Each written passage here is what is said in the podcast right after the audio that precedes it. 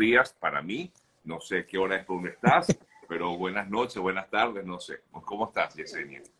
¿Cómo estás, Sergio? Eh, bueno, para mí son ya las nueve de la noche. Nueve de la noche, sí. Ella está en el otro extremo del mundo, están tomándose unos días de descanso y, y bueno, eh, para acompañarnos, mejor dicho, no dudo para acompañarnos como siempre todas las semanas y por supuesto responder eh, cualquier eh, inquietud que ustedes tengan, amigas, amigos, acerca de temas migratorios. Eh, no has dejado de estar pendiente, por supuesto, de todo lo que está pasando en relación con el tema, ¿no, Yesenia? Sí, absolutamente. Gracias, Sergio. primero, y gracias por, por, la paciencia de las personas que, que aceptaron mover el espacio para el día de hoy.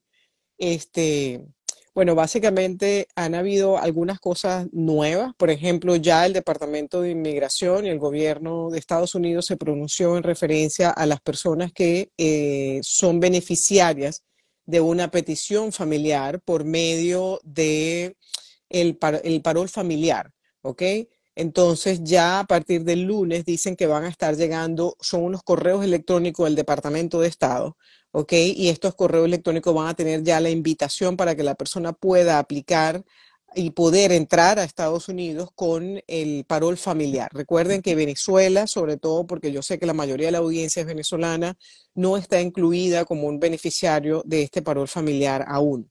¿ok? Y adicional a eso, por allí también hay una alianza que no, es, no he leído mucho al respecto porque salió como algo, pero no, no he visto como un mayor seguimiento de esto, es que el gobierno de México y Estados Unidos han hecho, eh, han estado en conversaciones y han llegado a un acuerdo de que Estados Unidos va a empezar a aceptar a algunas personas que se encuentran en México. Y esto hay que tenerlo muy claro sobre todo hay que estar muy pendientes de la, las indicaciones del gobierno sobre quiénes son estos y cómo puedes llegar a aplicar para poder llegar a entrar de una manera organizada a Estados Unidos si estás en México actualmente. Yo creo que esto es, esto es bien interesante sobre todo, Sergio, porque hay muchísimas personas que actualmente están en México porque se quedaron en el medio del cambio del título 42, título 8, etcétera, etcétera, este, y se quedaron como allí sin poder pasar para Estados Unidos. Pero, sin embargo, sigo pensando de que este, este acuerdo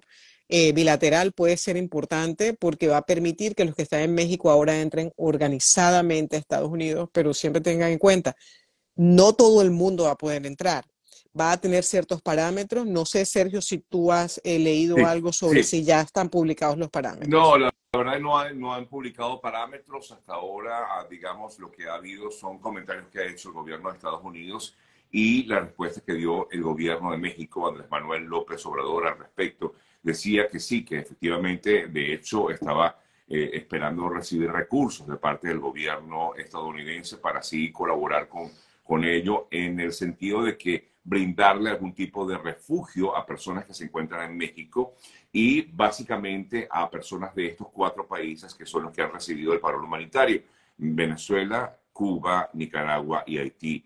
Y el gobierno de México afirma que, bueno, que ellos estaban dispuestos a brindarles algún tipo de refugio, pero esto no implicaba eh, que iban a hacerse cargo absolutamente de todo, que estaban a la espera de todas formas de continuar con estas conversaciones Em, no habló específicamente tampoco de dónde van a estar estos refugios, porque se le consultó y dijo todavía no tenemos fecha de apertura de estos espacios, ni tampoco la ubicación exacta, pero dijo que al menos ha habido avances en estas conversaciones. Pero repito, no digamos todavía está esto como que eh, en pañales, ¿no? Sí, está como gestándose.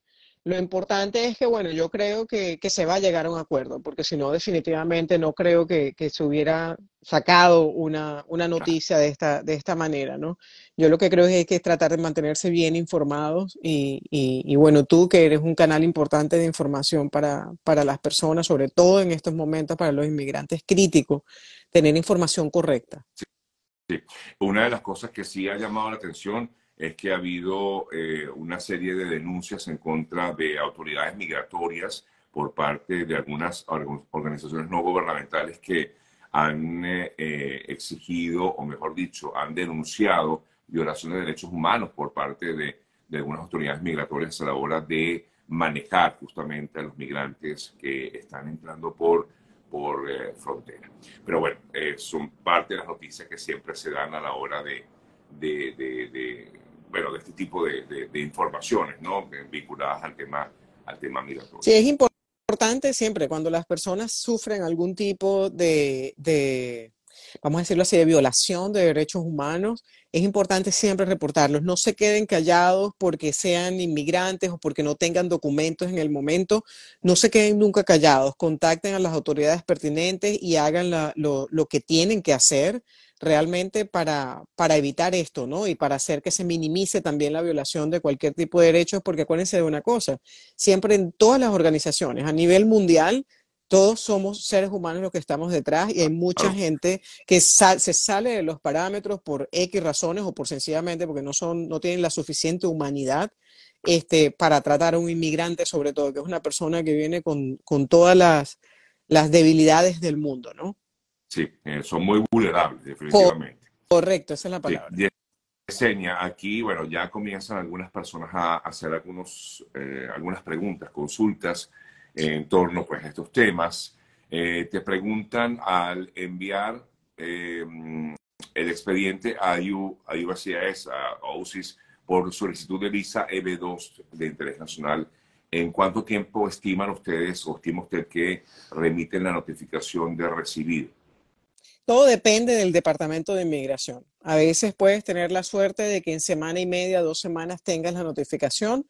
Hemos tenido casos hasta dos meses, dos meses y medio, donde uno tiene que empezar a hacerle seguimiento de inmigración hasta que obtiene el, el recibo. ¿no? Todo depende, porque a veces puede ocurrir, por ejemplo, depende el día de la semana, incluso a veces en la que entre, puede ser que el Departamento de Inmigración recibió 500, 500 solicitudes, por ejemplo, un día miércoles, y o puede ser que el día en que, las solicitudes entraron se recibieron 30 y entonces el, tu recibo va a llegar mucho más rápido. No depende de que haya un problema con el caso, no depende de que esté fallando algo, sencillamente depende de que inmigración eh, lo gestione más rápido y lo, y lo responda más rápido, ¿no? Te consultan, ¿soy residente permanente? ¿Puedo pedir a mi madre? Los residentes permanentes no pueden hacer una petición familiar para los padres. Los padres no son considerados familiares inmediatos para un residente permanente, pero sí para un ciudadano americano. Como ciudadano americano, definitivamente sí lo puedes hacer. Sí. Eh, solamente recuerden que en todo caso eh, sería el cónyuge y, e hijos de menores de 21 años de edad. Aunque los mayores también, ¿no? Pero, sí, también los mayores de 21 años, siempre y cuando estén solteros es decir, no se hayan casado y em, no tienen una orden de prioridad como un familiar inmediato, sino es, una, es otra, eh, otra categoría de preferencia. Entonces se va a demorar años, a veces tres años, cuatro años, cinco años, todo depende de cómo esté la fecha de prioridad. Los que sí son inmediatos son los hijos menores de 21 años y el cónyuge. Correcto. Em, ¿Es posible la reasignación del TPS? Te consultan. Yo pienso que es posible, definitivamente, eh, por un lado, y no es que sea, como a veces la, eh, a veces gente me dice, me dice que tú eres muy optimista, pues el optimismo se basa en la historia, y históricamente los TPS son reasignados. Este, aquí en Estados Unidos, históricamente los TPS duran 20, 25, 30 años. Las condiciones de Venezuela continúan siendo las mismas. Yo no le veo ninguna razón para que no haya una renovación de TPS. Lo que sí les digo a las personas es que por favor no dejen de reaplicar, no dejen de continuar con ese beneficio. Eh, como te lo he comentado, Sergio, en otras oportunidades, es preocupante la cantidad de personas a las que llaman a la firma y yo les digo, ¿aplicaste el TPS? No, no aplica el TPS. ¿Por qué no aplicaste el TPS? No, porque yo tengo el asilo. Señores, el asilo, y mucha gente por desinformación o por recibir mala información, eh, pensaron de que el TPS les cancelaba el asilo. Algo completamente errado. El que TPS no te toca el asilo político en lo absoluto. Al contrario, tienes otra, como digo yo, tenías una camisa puesta con el asilo y ahora te pusiste una chaqueta con el TPS. Em, ¿Qué pasará con aquellos? Eh, no, te preguntan, soy beneficiario de parol, ¿puedo pedir a mi esposa e hijos? Si eres un beneficiario de parol, tu esposa e hijos son beneficiarios tuyos, pero no es como una petición familiar.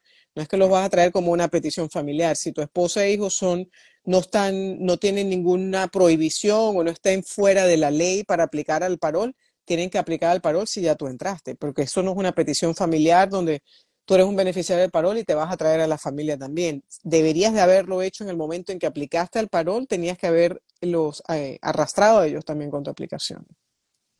Para la visa de interés nacional eh, para médicos, ¿se debe tener homologada la carrera? Tremenda pregunta. No, no tiene nada que ver tener la carrera homologada. Hay muchas personas incluso que lo preguntan y la pregunta es absolutamente válida porque piensan, bueno, si yo no tengo homologada la carrera, ¿cómo yo le digo a Estados Unidos que yo voy a ir a ejercer la carrera en Estados Unidos. Acuérdate que el médico no solamente viene a practicar la medicina, sino que también puede venir a hacer la parte de investigación científica, puede hacer la parte, por ejemplo, de gerencia de eh, clínicas, por ejemplo. Este, pueden hacer mucho la parte de dar clases. ¿ok? Todo depende en qué la persona se ha, se ha, destacado, pero nosotros de hecho tenemos muchos casos de médicos, de médicos ya aprobados.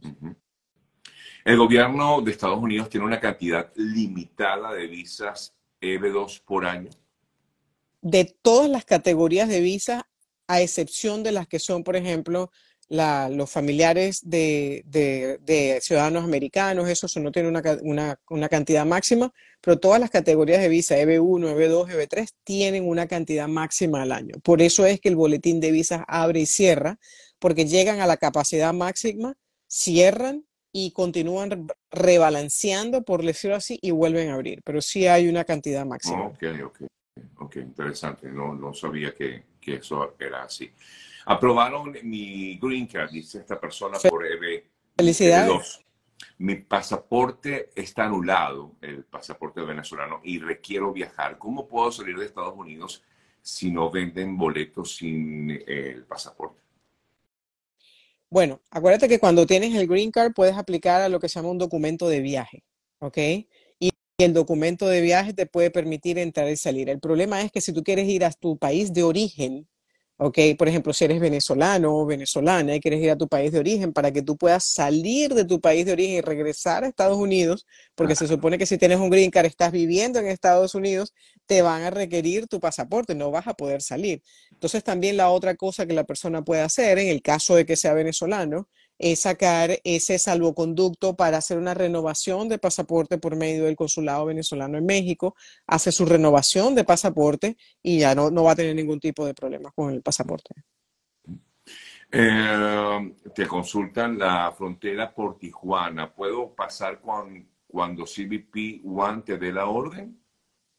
Bueno, si CBP One ya te aprueba, y te da tu cita y pasas todo el escrutinio que exigen ellos para aprobarte a que puedas entrar, puedes entrar. Yo no conozco mucho, honestamente, los detalles fronterizos con Tijuana. No sé cuánto, si hay ahí puntos de control, si no hay puntos de control. Debes de entrar. Si vienes con CBP One, siempre tienes que pasar por un punto de control. Ahí te van a chequear y lo que van a hacer es que eh, ya te van a procesar. Vas a entrar al país ya con una autorización como tal.